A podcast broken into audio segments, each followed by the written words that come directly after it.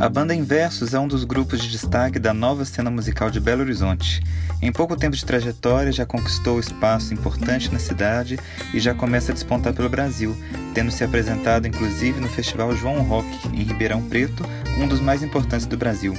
A Inversos é a última entrevistada dessa temporada de podcasts do Sarau Libertário. Nesse episódio, eu, Otávio Cardoso, vou bater um papo com os integrantes Gustavo, Davi e Almin. Está no ar Sarau Libertário. Olá, eu sou Gustavo, sou vocalista, compositor e toco algumas coisinhas na Inversos.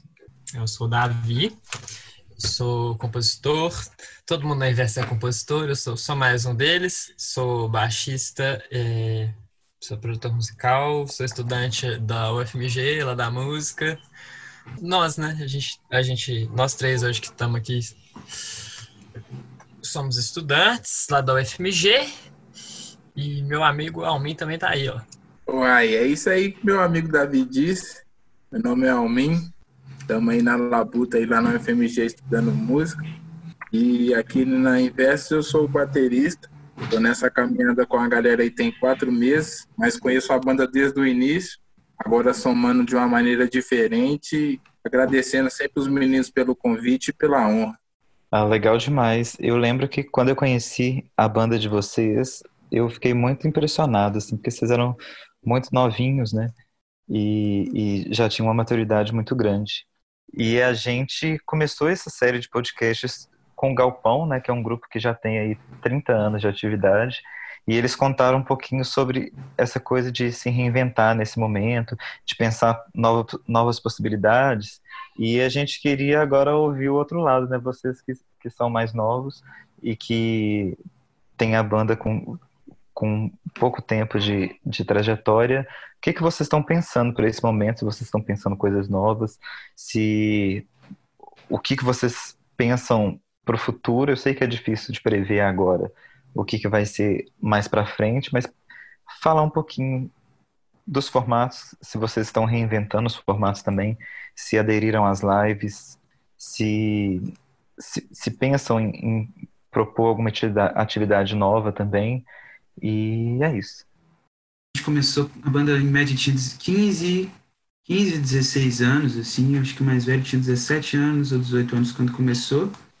E é uma trajetória muito diferente, assim, porque a gente amadurece junto com o coletivo, né, individualmente, assim, então é um processo que é, ele é gostoso, assim, porque a gente conhece as coisas junto, e isso é um negócio bem legal, assim, que é uma experiência muito diferente na cidade você está descobrindo tudo, assim, e a gente acabou descobrindo muita coisa junto, assim, desde quando funcionava um pouco a cena musical, até conhecimento musical mesmo, assim, tecnicamente, a gente evoluiu tecnicamente junto, e isso é algo que foi bem legal, assim, na evolução nossa. É, igual o disse, ele já tinha tocado com a gente algumas vezes é, e agora ele tá somando aí com a gente. Mas é isso, assim, esse crescimento é bem gostoso, crescer todo mundo junto. Também é bem conflituoso, mas acho que faz parte, assim, porque a gente acaba aprendendo demais e, e, e somando sempre um com o outro. E sobre esse novo formato, assim, as ambições futuras, é um negócio meio louco, né? Isso pegou a gente totalmente desprevenido. No início do ano a gente tinha feito um planejamento para o ano inteiro e ele foi balançado um pouquinho, mas continua, né, Davi? O que você acha? Continua. É, é, isso é muito, isso é muito. Esse lance da quarentena, a gente, eu acho que todo, não, não só a gente que é artista, que tem um trabalho artístico, mas todo mundo está tendo que se entender de uma maneira diferente, assim. Né? A gente nesse processo, o Gustavo, a gente, eu e o Gustavo conversou ontem, assim, e somos, a gente trabalha com a mesma coisa, somos dois compositores, mas que a gente tem processos completamente diferentes nesse momento, assim. Hoje eu sou uma pessoa que, tipo, tô querendo produzir um milhão de músicas durante a quarentena pra gente, quando voltar as coisas normal, tocar todas essas músicas. E Gustavo me falou que ele tá mais numa onda de, de, de aprimorar o que ele já tem do que executar tantas coisas, assim. E quando a gente pensa na Inversos, que, são vários artistas, né? Então a gente não pode ignorar que tipo, cada um experimenta um processo diferente, assim. Sobre a Inversos, agora a gente vai lançar, esse mês, agosto, a gente vai lançar uma música que chama Tudo Passa, que foi uma música que não foi composta na quarentena, foi composta, sei lá, acho que em 2018. E e aí a gente percebeu que tem tudo a ver, assim, e a gente foi buscar outras, essas novas maneiras de fazer esse trabalho, é, fazendo um trabalho dentro de casa, assim, usando, usando home studio e tal, sem ser aquela coisa maravilhosa disso tu quer entrar com todo mundo da banda no estúdio, que é a melhor coisa do mundo. Isso é muito bom. A gente gosta muito disso e a gente está tendo que se, se entender nesse outro momento também, né? Assim, como, como as coisas mudaram, a gente também tem que se adaptar. Eu acho que o processo de composição de cada um é muito muito valioso nesse sentido. Assim, cada um está compondo em casa, cada um no momento e tal, e a gente está tentando depois trazer isso para o coletivo, assim, conseguir executar e lançar essas músicas que a gente compôs agora. E não só para lançar mesmo, tipo, também para estar tá criando, sabe? Eu acho que é muito importante nesse momento a gente estar tá criando é, e usando esse outro, essa outra vivência que a gente está tendo para criar também? Também tem o lance que a gente tem esse privilégio, assim, de conseguir fazer essa produção à distância, igual a gente igual a gente está fazendo agora, e a gente consegue ainda assim dedicar a esse trabalho artístico, assim, e fazer essas produções à distância. Então, o Davi faz a produção musical lá e manda aqui pra gente, a gente manda uma letra para ele, ele desenvolve e a gente faz esse trabalho, assim, à distância. Isso é algo que a gente começou a testar esse ano, né? Mas que tá, tá funcionando bem legal, assim, de uma maneira bem diferente de tudo que a gente já tinha feito. E a gente se reinventou mesmo, assim, para fazer isso. Ana é. É, como o Gustavo disse, como os meninos falaram, é, é, sempre uma dificuldade também, né? A gente não pode deixar de pontuar isso. Ainda mais para a gente que é jovem. Acho que os jovens são destemidos, então a gente sai meio que colocando a, a cara a tapa até para a gente ver até onde a gente aguenta e até onde a gente consegue levar as nossas felicidades e também as nossas dores, assim. Então, não só esse processo, mas como a música em si que a gente vai lançar esse mês fala muito disso. Ela tem esse esse caráter destemido e um caráter que a gente não pode abaixar a cabeça não só pelo momento, não só pelas coisas ruins que estão acontecendo nesse momento, não falo só do, de vir uma pandemia, mas também de governo, financeiro, saúde, tudo que envolve esse momento. Então, eu acho que é isso. Acho que esse próximo lançamento tem muito a ver com isso e eu espero que todo mundo goste. É, eu ouvindo vocês falando, aí eu consegui pensar, é, fiquei pensando, na verdade, sobre vocês que já nasceram no momento que a internet já estava ali estabelecida, né? E e aí as pessoas sempre falam que a internet é o meio mais democrático que existe de acesso à informação, acesso à cultura. É, e vo vocês já nasceram nesse meio, imagino que vocês dominam muito mais que eu, por exemplo, que estou tendo que me adaptar, adaptar todo o meu trabalho, né? Eu quando, quando eu, eu penso, por exemplo, em lançamento de disco, eu já vou logo pensando em turnê, em show, eu raramente penso em, em estratégias é, online, né? E aí eu queria ouvir vocês, se, se vocês acham que realmente a internet é o meio mais democrático que, que existe para acesso à cultura e, e como vocês transitam nesse meio, assim, se vocês também fazem um trabalho offline. Bom, eu acho que é uma faca de dois gumes, assim. Ela é democrática, mas ela é democrática para quem tem condição de ter. Né? Então, é, infelizmente, assim, a arte no Brasil, a, democrático é uma palavra complicada, assim, né? A gente tem as preocupações e, e, e, tal, mas nunca é tratado como uma prioridade em lugar nenhum, né? A internet possibilita muita coisa, assim, ao invés quando ela vai fazer um lançamento, ela faz um lançamento mais voltado para a internet do que voltado para um lançamento físico, assim, para um CD, para uma distribuição física. Acho que a gente nunca nem passou por esse processo desde a primeira música, o foco sempre foi o lançamento online e, e além do lançamento online, eu, fazer um show de estreia e tal, mas nunca é, fazer um lançamento de CD e tal. E, e, e, é um processo muito interessante, assim, que a gente foi aprendendo a fazer também, assim, desde o João Brasileiro, que foi a primeira música até hoje, acho que a gente se profissionalizou. Mas, mas a, a, internet, eu acho que ela democratizou muita coisa, assim, pra gente. E nos entregou muita coisa. Antigamente, pra você fazer uma música, você precisava de estúdio, você precisava de uma gravadora. Hoje em dia, a gente com uma placa, um, um microfone, a gente tira um som, assim. E isso é uma, uma possibilidade que tem muito a ver com essa, a tecnologia ter chegado onde ela está hoje e a, a, gente aprender as coisas na internet, ou aprender a distribuir uma música através de um, de um, de um vídeo de internet, a fazer uma, uma, um pouco de marketing, assim, a gente vai aprendendo um pouquinho de tudo. É, então, nesse, nesse, por esse lado, com certeza é democrático. Mas não é democrático, por um outro lado, assim, porque, não sei a porcentagem da população brasileira que tem acesso à internet, mas é, é baixa, né, comparado aos outros, aos outros, a rádio, televisão e tal. E, então, assim, é muito bom em muitos lados, mas também tem essa situação que é meio seletiva, assim. O que vocês acham? Cara, acho muito acho muito louco como que a internet possibilita uma coisa que é a, a criação, tipo, à distância. E isso eu acho que é pela primeira vez é, essa geração ela consegue, é a, a, primeira geração que consegue fazer, umas, fazer as coisas à distância dessa maneira, assim. Eu escrevi uma música em outra cidade e mandar para Gustavo e ele tá nesse processo junto comigo, assim. Então eu acho que democratiza de uma maneira bem, de uma maneira bem rústica, sei lá, é, o processo de, desse, dessa criação, assim. É muito mais difícil criar uma música online, bicho. É muito, é muito difícil esse processo. E como a gente é, como nós, nós nossa banda são seis pessoas, é difícil integrar isso também, sabe? Como fazer com que seis, seis pessoas se integrem nisso? E, e essa é uma dificuldade muito grande também.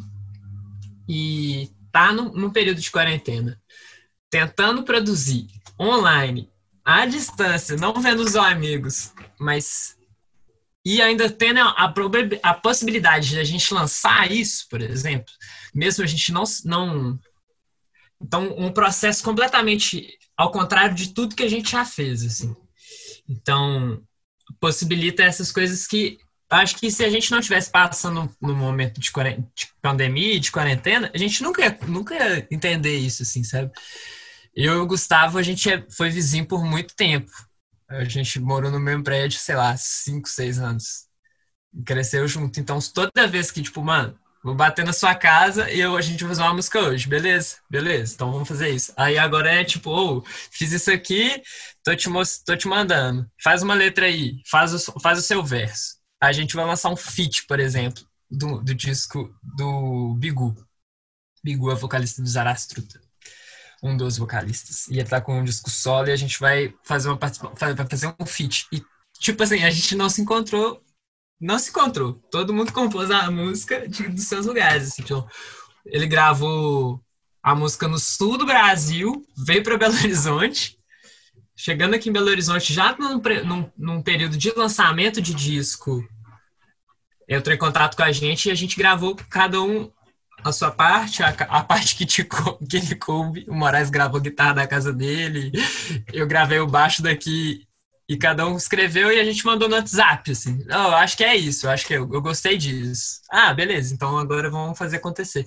Então, quando eu comecei a falar, eu tava pensando tanto que, tanto que é difícil esse processo, mas depois de cinco meses de quarentena, eu tô vendo também que a gente conseguiu fazer várias coisas, assim aquele processo que a gente teve um processo de dividir voz à distância, que é um trem que eu acho muito loucura, assim, porque dividir voz é um negócio que é, eu tenho tanto na minha cabeça que eu tenho que estar com outra pessoa, aí eu gravo a primeira, eu falo com o Juliano, grava a segunda, a Davi vai lá e entra, faz, e a gente fazendo, tipo, cinco aberturas de voz, tudo online, chamada de vídeo. Ah, peraí, vou mutar aqui que agora eu vou gravar. Gravamos, conseguimos fazer as ideias à distância, assim. Funcionou. É loucura, mas funcionou.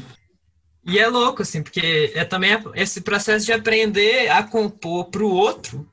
A, é, tipo assim, você, você compõe pensando no outro já, tipo assim. Essa onda aqui, eu sei que o Moraes vai gostar dessa música, assim, nessa onda, o Gustavo vai gostar em outra onda, então vamos pensar como que a gente pode fazer isso, assim.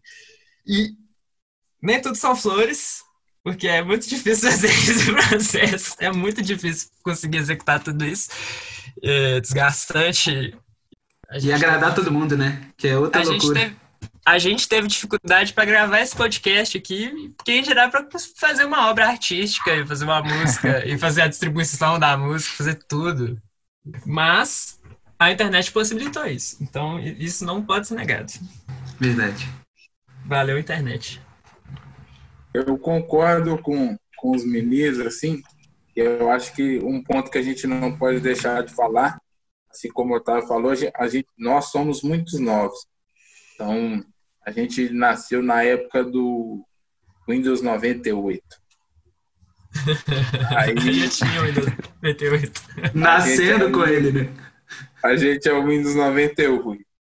Aí eu fico, fico pensando num ponto, sabe? Até estava pensando nisso na última semana, o tanto que, que a tecnologia ajudou as pessoas que não têm tanto, tanto recurso financeiro a conseguir computadores, telefones, planos de internet, por exemplo. Então, MC até falou muito disso ultimamente numa das entrevistas dele, e eu acho que é esse esse é um ponto que a gente não pode deixar de comentar, assim, que é o, o trabalho que a gente exerce para enaltecer a gente, mas também enaltecer pessoas que vieram da onde a gente veio. Então, por exemplo, quando nós nascemos, o computador devia ser o que hoje valeria uns 5, 6 mil reais. Então, você pensa com a pessoa que recebe um salário mínimo hoje, comprar um computador de 6 mil reais. É quase impossível. Assim, se você for parcelar isso em 12 vezes, que é o que a maioria dos pobres fazem, você ainda não consegue pagar recebendo um salário mínimo. Então é, é engraçado isso, mas também é, é, pensar no ponto que não só a internet, mas a tecnologia que a gente está falando aqui, que ajudou a gente a construir uma música à distância, que ajudou a gente a fazer esse lançamento que vai sair, não só esse, mas como os outros que a gente fez durante esse ano, assim como o CD que a gente lançou, assim como as músicas que foram lançadas antes desse CD. Então, é pensar nesse processo e agradecer por isso ter acontecido, que isso é bom, mas também não deixar de levantar um ponto que isso precisa ser realmente democratizado. Sim, as pessoas que recebem um salário mínimo, elas precisam desse plano. E, infelizmente, não é o que acontece. Assim. Então, é por isso que a gente vê muito, vários lugares, o que a gente chama de gato, né? A galera que vai lá, faz aquela gambiarra malandra que só o brasileiro sabe fazer e consegue burlar um sistema que tinha que oferecer algo para gente que não oferece. Então, eu, eu agradeço muito por ter a oportunidade de ter isso, mas eu também gostaria que as pessoas que realmente não conseguissem recebessem, porque aí sim é negócio tem a sua globalização total e tem a sua democratização. E aí os meninos podem até falar mais disso sobre globalização, porque eles, o CD da Margem ao Centro fala muito disso também como os meninos foram compositores da obra, então dá uma outra margem de, de pensamento. Cara, muito doido. A gente está conversando disso, estou pensando que esse processo, essa democratização, né, falando sobre isso, que a gente está vivendo agora, quando a gente pensa nessa democratização de arte, eu acho que a internet possibilita também, velho, é, tipo, que que o processo fica mais democrático no, no, em criar, saca? Acho que criar fica mais é mais acessível, é mais muito mais acessível hoje a gente tendo essas ferramentas. E um negócio muito doido, eu tava pensando, tipo, a gente nunca mais vai parar de fazer isso, saca? Eu acho Tipo, eu não quero, quando a gente tiver a possibilidade de entrar no estúdio e gravar as coisas da maneira que a gente gosta, maravilhoso. Quando a gente puder fazer um ensaio presencial, maravilhoso. Mas, tipo, vivendo esse momento, eu, tô, eu aprendi que, tipo, eu posso gravar uma coisa aqui, mandar pro Gustavo e a gente fazer essa distância e usar isso no futuro também, saca? A gente, eu acho que eu vou usar isso para sempre, assim, esse processo que a gente tá vendo agora, assim. Legal. É, falando um pouco de, de gerações, né? Vocês falaram várias vezes também é, que vocês são mais jovens. é, muitas vezes a gente não consegue perceber a nossa, nossa geração, né? Na verdade, são duas coisas, né? É, não, não lembro muito bem quem disse, mas eu concordo muito que quando fala que é, geração é quando é quem está vivo junto com a gente no mesmo tempo, né? Mas pensando em geração, por exemplo, quando as pessoas falam que de 20 a 20 anos acontece ali um movimento de, gera, de geração, e a gente olhando para a geração de musical mais recente de, de BH, que está conseguindo alcançar coisas que há muito tempo não, não se conseguia, e a gente está falando de Rosa Neon, de Lamparina Primavera, é, Rosa Choreia. Então, mu muita gente conseguindo alcançar esses lugares e muitas vezes a gente não consegue perceber no nosso tempo mesmo essas coisas acontecendo. Eu lembro, por exemplo, quando, quando logo quando eu comecei, eu sempre fui o, o mais novinho assim da galera. E eu sempre fiquei com essa imagem de que eu sempre estava ali o mais novo, né? E aí até que uma vez o, o Cotô da banda Lamparina, ele virou para mim e falou assim, nossa, é, eu assisti um show seu na virada cultural e nesse show que eu falei, não, eu quero fazer isso para minha vida. E eu era novinho. E aí eu fui perguntar para ele quando tinha sido, e isso tinha sido já há muito tempo, sabe? Eu me senti muito velho nesse, nesse dia, eu percebi que já tinha muita gente que veio depois e, e parei para prestar atenção nas pessoas que estavam vindo depois. Ao mesmo tempo que eu sempre fico preocupado também com as pessoas que vieram antes, sempre tento é, buscar nessas pessoas inspiração para o meu trabalho. Eu queria ouvir para você, de vocês agora, para a gente finalizar um pouquinho, como que vocês fazem essa ponte com as pessoas que vieram antes de vocês e com as pessoas que fazem parte da, da geração de vocês também. E também, claro, das pessoas que ainda vão chegar. Como que vocês pretendem receber também. Cara, para começar, eu queria dizer que eu tenho muito orgulho de estar, tá, tipo, inserido na cena de Belo Horizonte nos anos 20, assim. Como o nosso papo era esse antes, antes da pandemia.